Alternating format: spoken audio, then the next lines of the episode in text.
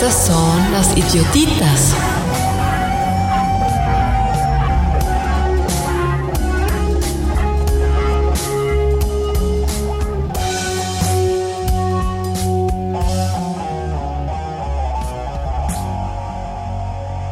Durante los meses de septiembre y octubre ocurre uno de los eventos más famosos y representativos de Alemania y de su industria cervecera, el Oktoberfest. Curiosamente, este festival tiene sus raíces en el año 1810 el cual, para los amantes de la historia, es el mismo año en que se declaró la independencia de México. Pero no, el Oktoberfest no comenzó como la celebración cervecera que conocemos hoy en día, sino como una festividad completamente diferente. Fue la celebración de la unión real entre el príncipe Luis de Baviera y la princesa Teresa de Sajonia.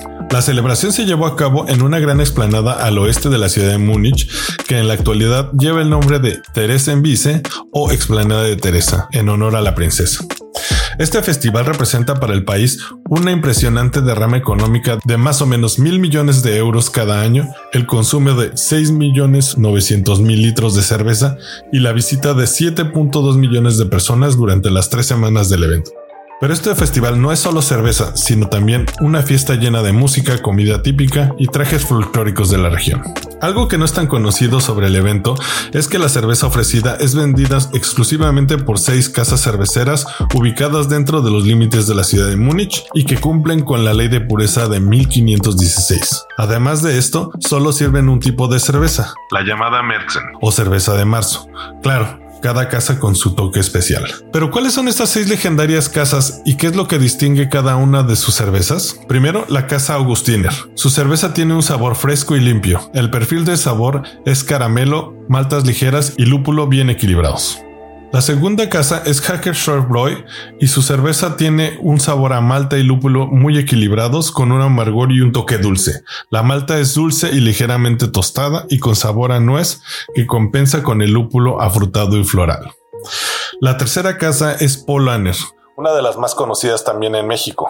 Esta casa ofrece una lager dulce con malta ligeramente tostada y un final de plátano especiado y lúpulo de limón. La cuarta casa es Hofbräu, también muy conocida en Latinoamérica. Su cerveza es muy refrescante y tiene un fuerte sabor a grano, heno, masa y lúpulo noble. La quinta casa es Spaten, por cierto, mi favorita. Esta casa ofrece una cerveza con sabor suave galleta y malta con grano, y un perfil con sabor a limón muy suave, terminando con una sensación de lúpulo y sabor a grano. Finalmente, se encuentra la cervecería Lovenbräu, la cual ofrece una cerveza con cuerpo claro y ligero, teniendo un amargor de lúpulo con un toque picante y un final refrescante y dulce.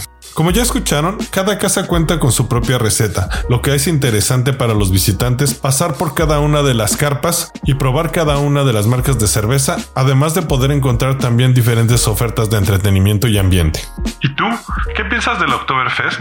¿Te gustaría visitarlo? ¿Ya lo has visitado? Si quieres saber más sobre este interesante festejo, checa nuestro episodio sobre el Oktoberfest que ya se encuentra en Spotify y en las principales plataformas de podcast. Mientras tanto, el equipo de Cultivando Idiotas les envía un refrescante Prost desde Alemania.